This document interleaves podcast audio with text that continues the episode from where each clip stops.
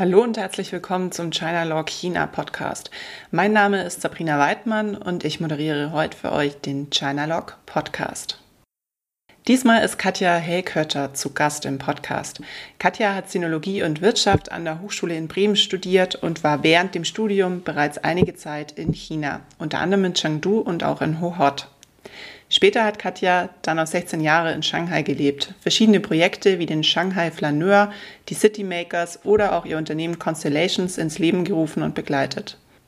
Katja ist nun in Berlin-Weißensee zu Hause. Im Podcast sprechen wir über die Stadt als Raum, um laufend zu lernen, spannende Begegnungen zu gestalten und Inspiration zu geben. Außerdem sprechen wir auch über die derzeit fehlenden Räume für den deutsch-chinesischen Austausch. Ich wünsche euch jetzt ganz viel Spaß beim Reinhören.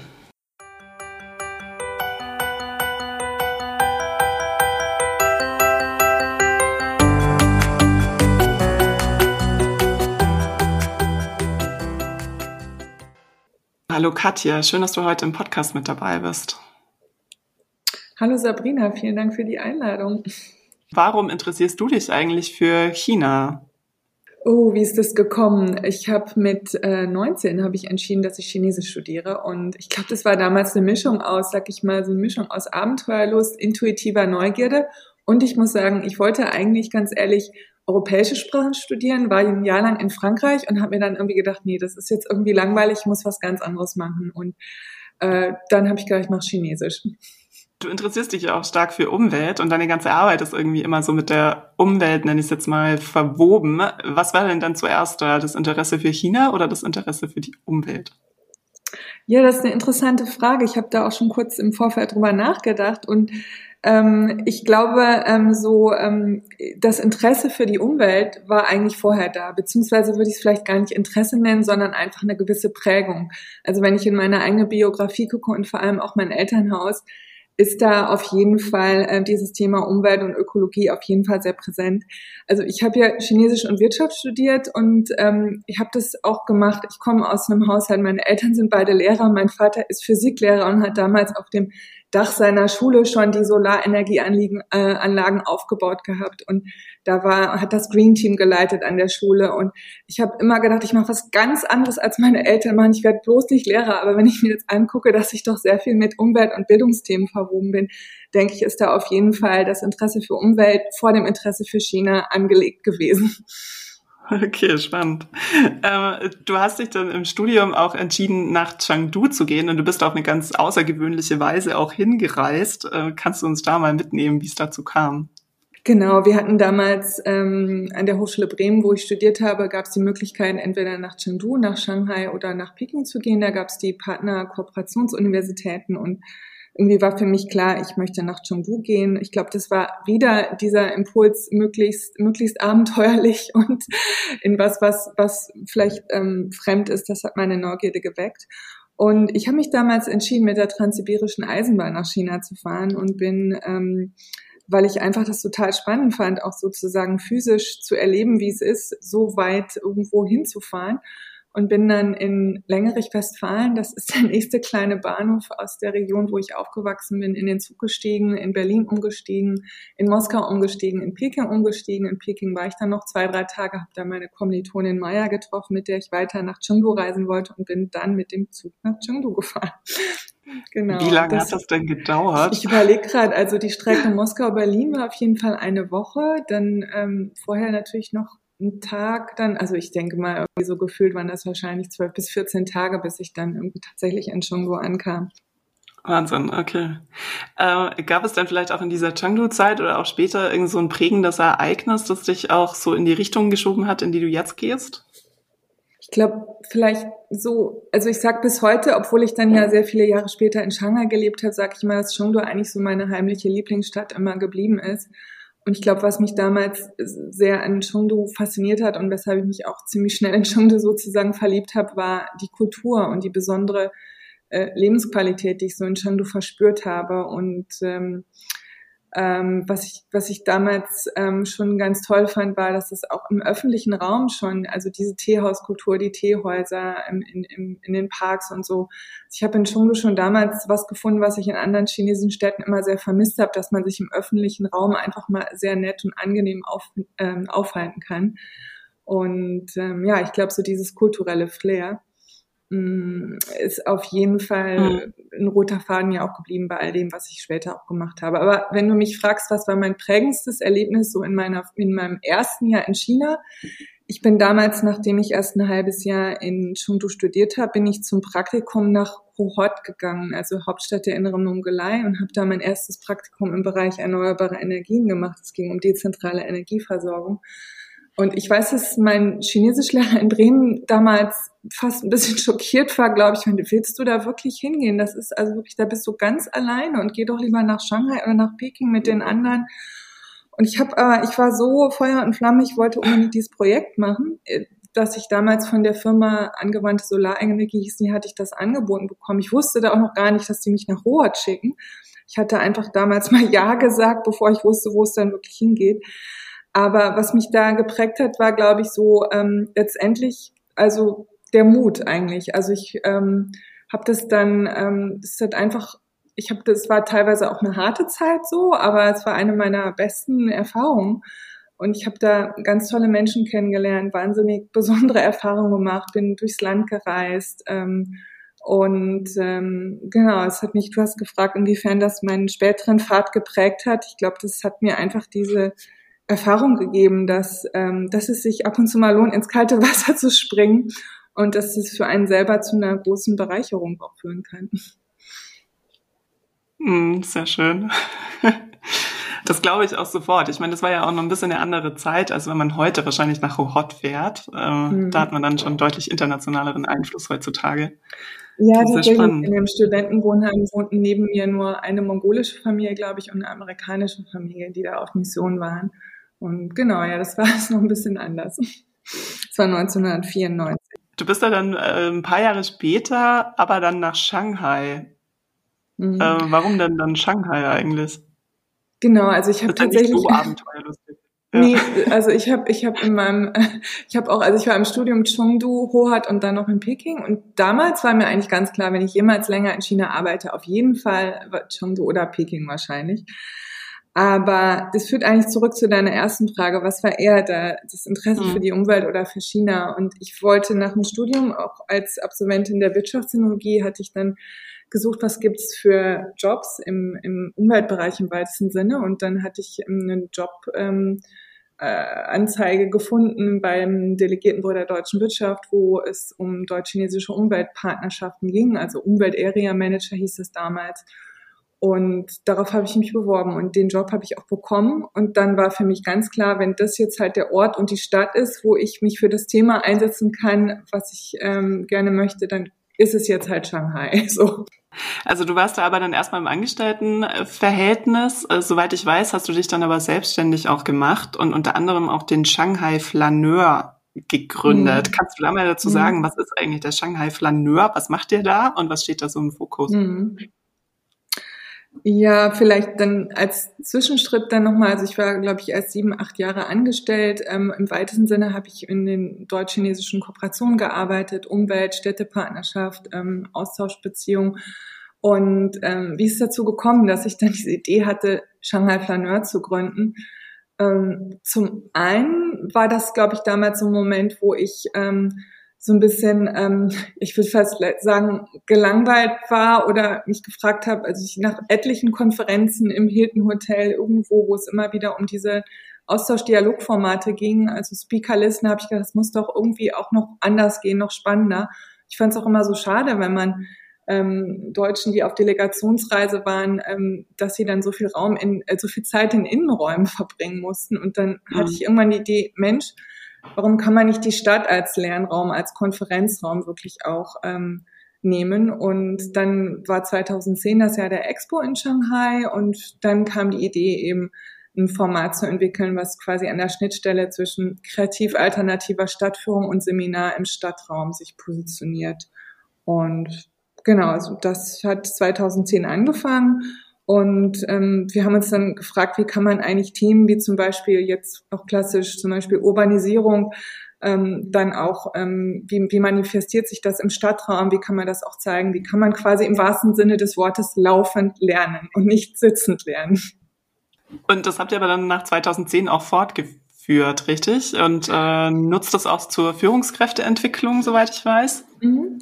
Genau, es hat eigentlich damals so eher als, haben wir das mal als Kulturprojekt, als Luftballon steigen lassen, würde ich sagen, als eben wie gesagt im Jahr der Expo und haben dann aber, ähm, dann habe ich ja auch mein Unternehmen Constellations gegründet. Ähm, und dann habe ich zusammen mit meiner damaligen Geschäftspartnerin, haben wir dann eben auch konsequent überlegt, wie kann man das Format auch insgesamt in unser Geschäftsmodell sozusagen integrieren und ähm, das als Lernformat vor allem auch gegenüber Unternehmen halt auch positionieren. Und ähm, das war immer so ein bisschen, also wir wollten ja auch nie ein touristisches Format ähm, gestalten, sondern ähm, kamen und kommen ja eher aus dem Bereich des, des Learnings, sowohl für Organisationen als auch für andere Communities. Und ähm, dann haben wir das immer weiter als Produkt eben halt entwickelt und geguckt, wie wir auch die Bedürfnisse der Unternehmen quasi abholen und es entweder jetzt im Kontext von ähm, äh, weiß nicht, Aufsichtsrat XY kommt nach Shanghai und möchte sich informieren, möchte auch wissen, was ist denn da gerade in Sachen Urbanisierung, möchte nicht nur die letzte McKinsey-Studie lesen, sondern das auch mal gezeigt bekommen mhm. und dass wir dann so ein hochwertiges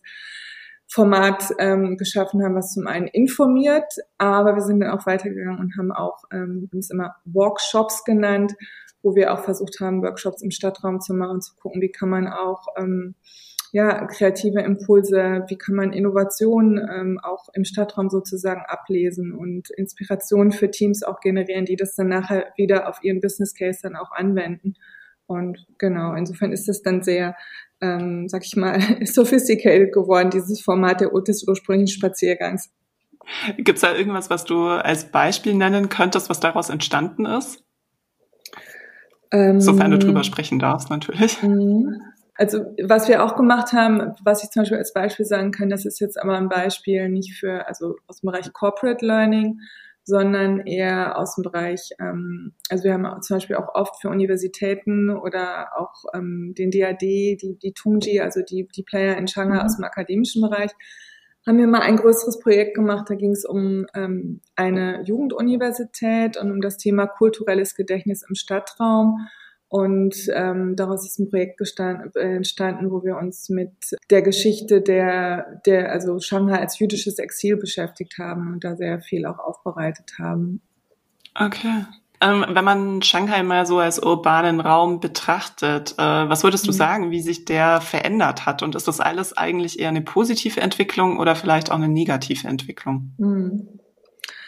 Also positiv, ich, als ich 1999 in Shanghai ankam, gab es eine U-Bahn-Linie und mittlerweile hat Shanghai das weltweit größte U-Bahn-Liniennetz, glaube ich. Ich weiß nicht mehr, als ich 2016 Shanghai verlassen hatte, waren es, glaube ich, 16 U-Bahn-Linien. Ich habe jetzt nicht mehr gezählt, aber ich glaube, es ist immer noch das weltweit größte U-Bahn-Netz. Also die, wie sich der öffentliche Verkehr entwickelt hat, denke ich, ist auf jeden Fall eine sehr positive Entwicklung. Was ich auch ähm, sehr positiv über die, all die Jahre fand, ist auch die, die ähm, Gestaltung zum Beispiel von, doch auch von öffentlichem Raum, zum Beispiel entlang des Flusses, sowohl in, auf Pushi als auch Pudong-Seite. Also ich erinnere mich, 99 war, hatte man schon immer noch so überlegt, wo geht man denn jetzt mal spazieren am Wochenende oder so. Und da gibt es so viele neue Möglichkeiten und tolle Landschaftsgestaltung sozusagen, auch gerade entlang des, des Flusses. Und was drittes Positives natürlich, also E-Mobilität ähm, würde ich nennen, ähm, wo China ja wirklich ähm, auch vor Deutschland da noch Vorreiter ist. Ähm, an negativen Punkten, mm, ja, ist natürlich schon grundsätzlich so die ständig wachsende, dann doch auch Betonwüsten, also ähm, Häuser in China. Ähm, das ähm, genau ist jedes Mal, wenn ich dann wieder neu nach Shanghai kam, dachte ich mir Wahnsinn, dass man in dieser Stadt lebt, aber man findet dann doch immer wieder seine Mikrokosmen und seine Dörfer auch in diesem Groß, in diesem Megacity-Dschungel. Zum Negativen, ja, was, was mir noch einfällt, ist, ähm, dass ich über all die Jahre eben schon auch gesehen habe, wie die, wie die Straßenmärkte und Städte so im Zuge von sogenannten Hygienemaßnahmen dann in Innenräume verlegt wurden und ähm, dass ähm, sozusagen so eine Lebendigkeit Straßenleben, dass ähm, ich das ähm, nicht mehr so gefunden hatte in den letzten Jahren wie in den Anfangsjahren und dass das auch eine Lebensqualität im Stadtraum bedeutet. Also das habe ich schon auch immer mit einem bedauerlichen Auge betrachtet, dass das Leben auf den Straßen nicht mehr so vielfältig ist. Mhm. Das ist ja auch was, was man in vielen anderen chinesischen Städten wiedererkennen kann, mhm. denke ich. Also äh, geht mir zumindest immer so, wenn ich mal wieder in China bin und dann auch in einer Stadt, wo ich vorher schon mhm. mal war, dass dann gerade so die Straßenmärkte verschwinden und dann steht da irgendwo ein neuer Häuserblock. Ähm, hast du das mhm. Gefühl, das verlangsamt sich trotzdem in letzter Zeit? Also dass man jetzt irgendwann mal zu so einem Punkt kommt, wo es nicht nicht noch mehr gebaut wird. Also Shanghai irgendwie jetzt vielleicht auch nicht noch größer wird, sondern man dann vielleicht andere Aspekte wieder in Fokus stellt, also dass die Stadt grüner wird, ähm, dass man wieder mehr Lebensräume schafft. Grundsätzlich ist schon immer noch ein also, ähm, Wachstumstrend auf jeden Fall noch da. Aber was ich vorhin auch schon sagte, also gleichzeitig tatsächlich hat sich das Stadtbild auch zum Positiven geändert, dass eben neue Parks geschaffen wurden, neue Grünflächen, neue, neue ähm, Erholungsräume. Ähm, ich habe jetzt leider die, die ähm, Zahlen nicht parat, aber ich denke, dass generell ist es auf jeden Fall ambivalent. Also der Overall Trend ist schon, denke ich, auf jeden Fall weiter Wachstum, Bau, ähm, Architektur und äh, gleichzeitig, äh, klar, ist auch Stadtgestaltung, ähm, gibt es da auch viele positive Beispiele. Oder auch an Städten wie zum Beispiel Hangzhou, also fand ich auch immer ein ganz tolles Beispiel, wie sich da irgendwie auch die Landschaftsgestaltung und den See herum und die Grünflächen, wie das wieder auch ganz neue Freizeitangebote geschaffen worden sind über all die Jahre. Was bedeutet denn Nachhaltigkeit für dich und welche Rolle spielt dabei die Stadt? Hm. Also ich habe vor ein paar Jahren immer gesagt, für mich bedeutet Nachhaltigkeit Natur, Kultur und Mensch im Mittelpunkt. Und ich habe jetzt nochmal drüber nachgedacht, dass ich würde es jetzt auch vor dem Angesicht so, ähm, der Klimakrise würde ich das nochmal spezifizieren und denken, dass im Moment wirklich, also das Wichtigste ist, dass Nachhaltigkeit bedeutet Ressourcenschutz. Und in dem Kontext muss man eben auch sagen, dass ähm, Stadt natürlich auch ähm, der Raum ist, wo der, wo der Ressourcenverbrauch auch besonders hoch ist, auch durch die Lebensweise der Menschen. Also ich glaube, in China, wenn ich das richtig präsent habe, wird zum Beispiel in Städten dreimal so viel, viel Energie verbraucht von Menschen wie auf dem Land. Ähm, ja, insofern glaube ich auch ähm, das große Thema ähm, Klimakrise, also wie kann man Klimaneutralität auch in Städten schaffen und ähm, wie, wie können da ähm, Kommunen auch mit, mit ähm, Akteuren, Bürgern zusammenarbeiten. Also ich glaube jetzt die Dringlichkeit betrachtet, ähm, ist Nachhaltigkeit auf jeden Fall im Kontext von ähm, des Ressourcenthemas des Klimaschutzes zu sehen. Und da ist die große Frage, wie gelingt Städten auch die Transformation hin zu Klimaneutralität? Mhm. Was macht denn in dem Kontext eine Stadt dann auch lebenswert, also vielleicht sowohl aktuell als auch in Zukunft. Also klar, Klimaneutralität ähm, ist ein wichtiger Aspekt, aber der Bürger selbst merkt es ja leider erst langfristig. Ähm, was sind da so mhm. Kriterien, wonach ein Bürger vielleicht momentan auch eine lebenswerte Stadt dann beurteilen würde? Klar, also ich denke auf jeden Fall Kriterien, wie ist, wie ist eine Stadt auch walkable, wie man so schön sagt. Also kann man in Städten äh, laufen, ist sie, ist sie nach menschlichem Maßstab sozusagen geplant, ähm, ist, ähm, kann man gut Fahrrad fahren, ähm, ähm, also einmal diese Themen. Dann ist natürlich schon auch ein anderes Thema, was eine Stadt lebenswert macht, ist, ist die Vielfalt, die Kreativität, die Kultur, die vor allem in Städten natürlich ganz anders da ist bisher nochmal als auf dem Land. Und ähm, ein großes Thema wird sein, wie auch sozusagen eine, eine Transformation auch bei der Mobilität halt auch gelingt. Und insofern immer mehr Städte vielleicht auch autofreie Zonen in Zukunft haben werden, so dass Stadtraum eben nicht mehr ähm, sozusagen nach dem Maßstab Automobil, Konsum, Industrie genutzt wird, sondern wirklich geguckt wird, wie kann man Stadtraum transformieren und sozusagen für Menschen noch nutzbarer machen. Bis hin zu Themen wie Urban Farming etc. Wie kann auch Landwirtschaft in der Stadt stattfinden? Also ich glaube, dann wird es richtig spannend und das wäre sicherlich eine Zukunftsvision, wie Städte noch lebenswerter gemacht werden und wie auch Natur zurückkommen kann in die Stadt. Du bist 16 Jahre durch Shanghai gelaufen. Mittlerweile mhm. läufst du jetzt aber auch wieder durch Berlin. Ähm, was gibt es denn da in Shanghai, was du ganz gern vielleicht auch in Berlin hättest? Also als erstes ist mir tatsächlich schon das Thema Essen eingefallen, wobei die Shanghai-Küche an sich ja jetzt gar nicht unbedingt meine Lieblingsküche ist, aber in Shanghai gibt es natürlich die ganze chinesische Küche ist da ja auch zu haben. Also ähm, das vermisse ich schon oft. Ansonsten, ähm, ja, vielleicht jetzt auch nicht nur Shanghai-typisch, aber was ich gerne mit nach Berlin bringen möchte und was ich hier auch schon versuche zu praktizieren, ist tatsächlich immer noch diese Art der Teehauskultur, womit ich jetzt gar nicht Teezeremonien etc. meine, sondern wirklich dieses lebendige Beieinandersein, stundenlang quatschen in Teehäusern und einfach ja, also so die, diese ganz besondere Art des Zusammenseins eben, ähm, das ähm, würde ich hier auch gerne ähm, noch mehr in Berlin haben.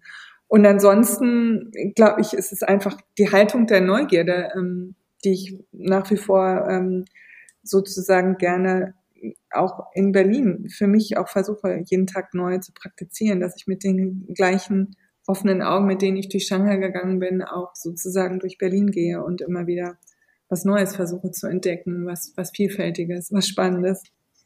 Gibt es da vielleicht auch andersrum gedacht, Sachen, die Berlin aber trotzdem irgendwie besser macht als Shanghai? Vielleicht auch gerade so im urbanen hm. Kontext? Hm. Ja, was, was für mich schon ähm, auf jeden Fall ähm, ein Punkt war, was, was mich auch so sehr gereizt hat, dann mal wieder eine Weile in Deutschland leben zu wollen, ist ähm, schon natürlich ganz anderen Möglichkeiten, sich als Bürger äh, in Zivilgesellschaft hier zu beteiligen. Und ähm, ich bin hier in dem Kiez, wo ich in Berlin lebe, habe ich mich auch ähm, umgetan und äh, auch auf lokaler Ebene versucht, ähm, aktiv zu werden. Und das finde ich einfach schon toll, dass es hier in der Gesellschaft Möglichkeiten, dass es Beteiligungsmöglichkeiten gibt. Hier in dem Stadtteil, wie gesagt, wo ich wohne, gibt es gerade auch einen Sanierungsprozess. Dann werden schon Bürger auch systematisch eingebunden und man kann eben seine Ideen einbringen. Okay, wie das dann immer letztendlich fruchtet und dass diese Prozesse auch schwerwiegend sind, sehe ich auch. Aber ich finde es einfach toll, dass man diese Möglichkeiten hat, sich zu beteiligen. Und ähm, ja, da ist natürlich auch eine ganz andere, also Zivilgesellschaft in in Europa ist nicht das gleiche wie in China, aber trotzdem ist es ist das einfach auf jeden Fall nochmal eine ganz andere Art und Weise des ähm, Zusammenwirkens von, von Menschen und Stadtgestaltung. Kann ich auch äh, gut nachvollziehen. äh, ich, ich erinnere mich noch gut, wie ich mal nach einem Jahr ähm, China zurückkam und dann war ich im Urlaub in Zürich und da sind wir dann mhm. einfach in den Fluss gesprungen ähm, mhm. und fanden das so unfassbar toll, dass man da in den Fluss springen kann, ohne dass man Angst haben muss, dass man irgendwie krank wieder raussteigt. Ähm, das war für mich damals sowas, wo ich dann gemerkt habe, okay, das ist irgendwie der Benefit, den ich hier habe, den ich dort nicht habe. Ja, absolut. Also ich bin ja auch in die Nähe des Weißen Sees gezogen in Berlin und viele fragen, warum bist du in diese Ecke gezogen? Aber für mich war irgendwie bei der Wahl des Ortes allein das Kriterium, dass ich weiß, ich wohne dann in der Nähe eines Sees, wo ich jeden Tag reinspringen kann, wie du sagst, fand ich einfach unglaublich, wenn man so lange in, mhm. wie gesagt, einer Stadt wie Shanghai gewohnt hat, wo sowas überhaupt nicht denkbar ist, dass die Natur auch so schnell sozusagen accessible irgendwie ist und auch ein, mhm. zu einer unmittelbaren persönlichen Erfahrung und Lebensqualität führt. Gibt es da eigentlich ähm, jetzt vielleicht auch gerade in Shanghai bei den Leuten irgendwie so den Drang, mal ins Grüne rauszufahren? Existiert ja. sowas oder hat man sowas mhm. eigentlich gar nicht, weil das eben so weit weg ist? Nee, auf jeden Fall. Also gerade im, also in meinem ähm, persönlichen und beruflichen Umfeld gibt es ähm, einige Leute, also zum Beispiel machen ja das, oder bin ja ähm, das Netzwerk ähm, City Makers China Europe und ähm, da haben wir einen Partner, ähm, die haben in Shanghai Green Steps Limited heißen die gegründet und deren Mission ist Reconnect with Nature und die haben ganz viele Angebote auch, ähm, Bildungsangebote, Exkursionen raus aufs Land. Also wahrscheinlich ist es immer noch nicht der Mainstream, das sind Nischengruppen, aber ich sehe da auf jeden Fall einen Trend ähm, und auch einfach die, dieses ganz starke Bedürfnis eben, sich wieder mit Natur verbinden zu wollen. Oder ein anderer beruflicher Freund von uns, ähm, der Dr. Pantau, der in Shanghai sein sozusagen Modell seines Schrebergartens verwirklicht hat und ähm, Ecoland Club gegründet hat, was irgendwie eine Mischung ist aus Ökofarm und Schrebergarten, wo eben Städte auch die Möglichkeit haben, raus an den Stadtrand zu fahren und da ähm, ihr eigenes Gemüse anzubauen. Also ähm, ich glaube, dass es auch irgendwo doch ähm, ein gewisses instinktives Bedürfnis ist, zumindest bei all den Menschen, die irgendwie mal so die, Natur erlebt haben. Und ähm, ja, ähm, auf jeden Fall. Aber natürlich ist Natur nicht so schnell ähm, accessible, wie sagt man, wie jetzt natürlich hier in Europa, wo man ähm, viel schneller aus der Stadt herausfahren kann und ähm, die Grenze zum Land irgendwie näher legt. Äh, du hattest gerade schon die Citymakers auch angesprochen und ähm, soweit ich weiß, verstehst du dich auch sehr stark als Netzwerker, also im Kontext dieser Citymakers, als auch äh, den C-Space, den ihr gegründet habt. Äh, worum handelt es sich denn dabei? Also vielleicht erst kurz zu Citymakers. Ähm, Citymakers ist ähm, entstanden, es ist ein Programm, das ist co-initiiert worden zusammen mit der Robert Bosch Stiftung und meiner Agentur Constellations und ähm, vor sechs, sieben Jahren. Und ähm, die Idee war eben sozusagen zwischen ähm, China und Deutschland, China und Europa, all jene ähm, Menschen, Pioniere, Akteure zu vernetzen, die sich eben Gedanken machen, um was sind alternative Modelle für lebenswerte, nachhaltige Städte. Und ähm, da in dem Netzwerk sind jetzt sowohl Kreative und Künstler, aber auch ähm, kommunale Stadtvertreter, Unternehmer und ähm, ja, das ist, ist, ist ein super spannendes Netzwerk geworden. Mit über 250 Leuten sind wir gerade in der WeChat-Gruppe, wo auch ein sehr reger Austausch da ist. Und ähm, genau, tatsächlich ähm, ist glaube ich, etwas, was ähm, sich auch durch meinen beruflichen Weg zieht, ist, dass ich eben gerne, glaube ich, so Potenziale erkenne, Menschen verbinde und auch ähm, das versuche aktiv zu kuratieren und gleichzeitig solche Prozesse zu begleiten, ist tatsächlich ein Bestandteil meines beruflichen Schaffens und Wirkens. Und ähm, zum C-Space hast du gefragt, genau. Also C-Space ist entstanden aus der Vision heraus oder auch meiner der Lust heraus, äh, Räume zu gestalten, nicht nur im übertragenen Sinne, sondern auch dafür auch physische Räume zu bieten. Wir haben in meiner Agentur Constellations ist, haben wir generell, ist unsere Mission, wir nennen das immer auf Englisch, Designing and Facilitating Spaces for Learning, Leading and Collaborating for Sustainable Futures. Mhm. Und ähm, wir haben da unsere 5P. Äh, People, Process, Plan, Purpose. Und der dritte, fünfte Parameter ist Place. Also wir sehen einfach Ort und Raum auch als Designparameter für die Gestaltung von spannenden und interessanten ähm, Austauschbegegnungen. Und insofern auch die ganze Idee mit dem Stadtraum, worüber wir vorhin gesprochen haben, den Stadtraum als auch Gestaltungsparameter zu nehmen für Begegnung und Austausch. Und hier in Berlin hatte ich dann irgendwie die Idee, dass ich dachte, Mensch, es wäre großartig, auch einen eigenen Raum, einen eigenen Ort schaffen zu können, wo sich auch Begegnungen in Berlin zwischen Chinesen ähm, oder einfach für die ähm, chinesisch-asiatisch-internationale Community auch verstetigen kann. Jetzt bringst du die Chinesen und die Deutschen auch zusammen mhm. oder Asiaten mhm. auch, hattest du gerade schon gesagt. Ähm, was würdest du denn sagen, ist dein Eindruck so der letzten Jahre? Entfernen sich so die Chinesen von den Deutschen stärker oder kommt man doch wieder näher mhm. zusammen? Also so im Kontext der Politik hat man momentan ja eher das Gefühl, dass man sich stark voneinander entfernt, aber so auf einer menschlichen Basis, was würdest du sagen, wie das da ist? Ist es einfacher, sich miteinander auszutauschen oder ich würde so ein bisschen sagen beides. Also auf der anderen Seite habe ich hier in Berlin in den letzten Jahren habe ich auch viele ähm, zum Teil alte Bekannte, aber auch neue Bekannte, also Chinesen, die in Berlin leben. Und was ich immer merke, ähm, wo der Austausch meistens enger und auch tiefer gehen wird, wenn man doch ein bisschen ähnlichen Erfahrungshorizont hat. Also ich würde mal sagen, die Leute, die Chinesen, mit denen ich in Berlin zu tun habe, sind doch ein Typ von Global Citizen, ähm, von Leuten, ähm, wir teilen gleiche Werte, gerade die City Makers Community, wir interessieren uns für gleiche Themen und der gemeinsame Nenner ist eigentlich das Thema. Und da ist letztendlich irgendwie diese Frage, ähm, ich jetzt Chinese, bist du Deutscher, ist denn eigentlich, steht eigentlich gar nicht so dann im Vordergrund. Also in dem Sinne ist da der Austausch hier für mich mit einigen ähm, beruflichen Freunden aus der Community in Berlin eher enger geworden und vertrauter. Auch mit ähm, vielen langjährigen Bekannten aus China ähm, stehe ich nach wie vor gut im Kontakt. Gleichzeitig glaube ich aber schon auch, also wir haben jetzt auch dieses Phänomen von Shrinking Spaces, also politisches Klima hat sich verändert in den Jahren.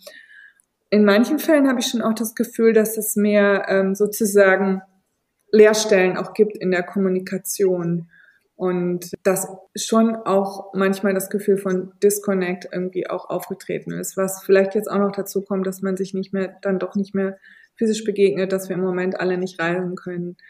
Also ähm, ist es ambivalent. Also ich spüre beides. Einerseits Disconnect, andererseits auch eine ganz starke, große globale Solidarität, so dieses Gefühl der Solidarität, mhm. jetzt erst recht, wir müssen zusammenhalten. Und ähm, hier vor Ort in Berlin eben auch dieses ganz Persönliche. Also ja, das wäre mal so meine Antwort dazu. Mhm.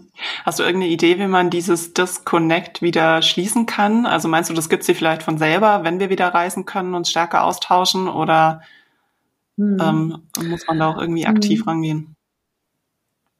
Also ich glaube, dass man auch aktiv rangehen muss, weil letztendlich mh, hm, Beziehungen müssen immer gepflegt werden, kultiviert werden und das mit, man kennt das ja auch, also mit, mit ähm, sehr guten ähm, vertrauten Personen kann man auch jahrelang nicht sprechen und man connectet wieder und es ist die Ebene wieder da. Aber ich glaube trotzdem, also jetzt gerade in dem beruflichen Kontext, so in dem ich mich bewege, ist jetzt schon mein Credo und habe mir schon zum Ziel gesetzt, nie, also keep connecting. Also ich versuche wirklich viel auch eins zu eins im Dialog zu bleiben und zum Beispiel mit dem City Makers Programm haben wir uns auch vorgenommen, obwohl das Programm an sich ausgelaufen ist, ist das Netzwerk aber sehr lebendig. Also das Programm ist nicht aufgelaufen, aber die Förderung ist ausgelaufen, der Bosch Stiftung. Aber wir haben jetzt ein Follow-up-Format. Wir nennen das City Makers Global Village Gathering. Also wir haben auch diesen Begriff von City Makers Global Village geprägt.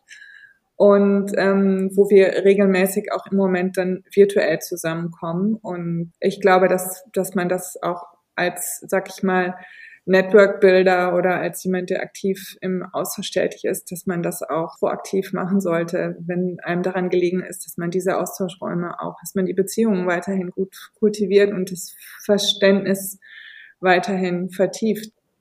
Wenn ich dich jetzt gerade schon als Expertin für Räume auch vor mir mhm. habe, dann würde mich gerade mhm. selber noch interessieren, dieses Thema virtueller Raum und physischer Raum. Mhm. Inwieweit kann der virtuelle Raum das aktuell ersetzen, dass man auch physisch zusammenkommt?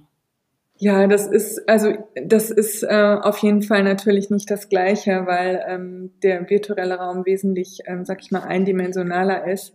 Und gerade, ähm, wie ich ja auch vorhin beschrieben habe, ist mir persönlich immer sehr daran gelegen, ist auch sehr viele letztendlich auch sinnliche Parameter in Gestaltungen sozusagen mit einzubringen, hat das nicht die gleiche Qualität. Ähm, und ähm, gerade, ähm, sag ich mal, auch ähm, die ganzen kleinen Möglichkeiten, die sich bei Austausch auch so am Rande ergeben, also die lassen sich natürlich in so Zoom-Konferenzen schwer einplanen.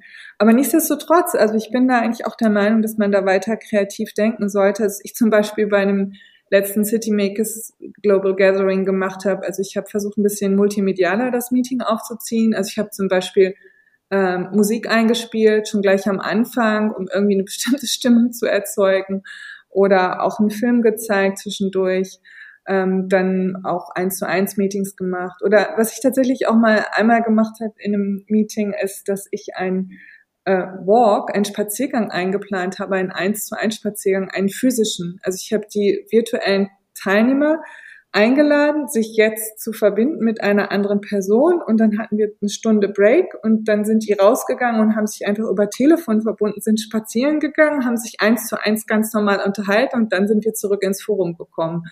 Also ich glaube, es gibt da schon noch mhm. Möglichkeiten, das ein bisschen kreativ auszureizen. Okay, sehr schön. Sind sicherlich auch sehr, sehr gute Tipps dabei für den einen oder anderen, der gerade zuhört. Mhm. Äh, ich hätte jetzt noch ein paar Schlusssätze für dich, mhm. äh, die du bitte mhm. einfach ergänzt. Für alle, die sich jetzt noch weiter über die Themen informieren wollen, mit denen wir uns jetzt auseinandergesetzt haben, was würdest du denen mhm. empfehlen? Welchen Film sollen die schauen oder welches Buch sollen die lesen? Mhm. Also ich würde gern ähm, ein neues ähm, Online-Magazin empfehlen und zwar ist es das E-Magazin und das ist gerade eben letzten Monat vom Goethe-Institut und dem Kollektiv Raumstation rausgegeben worden und es sucht eben auch äh, jenseits der Unterschiede eben auch nach Gemeinsamkeiten zwischen China und Deutschland und versucht eben gerade auch eher die weniger bisher präsenten Perspektiven auch zu beleuchten. Und als zweites möchte ich auch nochmal unsere, die Citymakers ähm, Portal empfehlen, ähm, cmakers.de. Und wir haben im letzten Jahr vor allem auch ein Projekt, ähm, ein Online-Magazin veröffentlicht und das heißt Keep Wuhan Walking. Und wir hatten uns nochmal damit beschäftigt, ähm, eigentlich Wuhan nochmal jenseits des Corona-Stigmas zu betrachten und zum Beispiel auch nochmal so sehr spannend, auch nochmal ins Bewusstsein zu bringen, dass eigentlich auch die deutsche Kolonialgeschichte in Wuhan begann und nicht in Qingdao. Und ich glaube, ähm, ja, also da, ähm, das würde ich gerne empfehlen. Das kann man alles nochmal nachlesen. Okay, super. Die Links dazu stellen wir dann auch in die Show Notes, dann kann da jeder drauf zugreifen. Äh, als zweiten Satz noch, ähnlich spannend wie Shanghai und Berlin ist nur. Hatte ich einen Moment überlegt, ich habe jetzt einfach mal Sao Paulo gesagt. Ich war noch nie da, aber ich arbeite gerade mit einer ähm, Partnerin, sie ist halb Brasilianerin, halb ähm, Chinesin in Deutschland und sie war gerade in Brasilien. Ich habe irgendwie gerade das Gefühl, ähm, Brasilien muss mal auf meine Map kommen und ich würde gerne mal Sao Paulo sehen. Ich war auch nur, ich bin mal da umgestiegen, aber ich weiß leider auch nicht, wie die Stadt selber ist. Schade. Ja. ja. Ähm, als letzten Satz noch, ähm, also mal angenommen, du würdest jetzt ähm, nach nicht nur 16 Jahren Shanghai, sondern auch 16 mhm. Jahren Berlin dann auf Berlin zurückblicken. Ähm, und was würdest du dir dann wünschen? Wie sollte Berlin in 16 Jahren sein? Oder nach deinen 16 Jahren? Mhm. Ich wünsche mir, dass in Berlin ähm, tatsächlich auch das ähm, Experiment gelungen ist, dass viel mehr autofreie Zonen geschaffen wurden, dass sozusagen wirklich Berlin sich auch, ähm, ja, das Berlin, was jetzt schon ja auch ein Biotop ist, auch für soziale, äh, trans für soziale Innovationen und Innovationen der, der nachhaltigen Stadt, ähm, also dass ähm, wesentlich mehr Raum auf den Straßen ähm, für Menschen geschaffen wurde. Und äh, genau, also mir fiel das Thema einfach autofreies Berlin ein. Und ich bin mal gespannt, wo Berlin in 16 Jahren da steht. Ich habe hier bei mir im Kiez auch spannende Akteure, die an der Front arbeiten. Und ähm, das wäre eine tolle Vision. Und genau, Urban Gardening, das wünsche ich mir. Nicht Urban Gardening, Urban Farming. War auch ein Thema in City Makers Projekt. Das wäre einfach großartig, wenn in Berlin auch viel mehr Flächen zur Verfügung stehen, wo ähm, gegärtnert wird. Vielen Dank, dass du heute im Interview mit dabei warst und dir die Zeit genommen hast. Mhm. Ja, danke Sabrina. Ja. Und das war's auch schon wieder vom China Log Podcast. Alle Dinge, die wir so angesprochen haben, findet ihr mit Links in den Show Notes. Wenn ihr Kontakt zu Katja aufnehmen wollt, dann findet ihr auch dazu Links zu ihrer Website in den Show Notes. Ansonsten gilt auch wie immer, ich freue mich, wenn ihr Kontakt zu mir aufnehmt, am besten über LinkedIn. Wenn ihr ansonsten irgendwelche Fragen zum Podcast habt, könnt ihr euch natürlich auch jederzeit an hallo at chinalog.de wenden. Schön, dass ihr dabei wart. Bis zum nächsten Mal. Bye bye und Zeit Chien.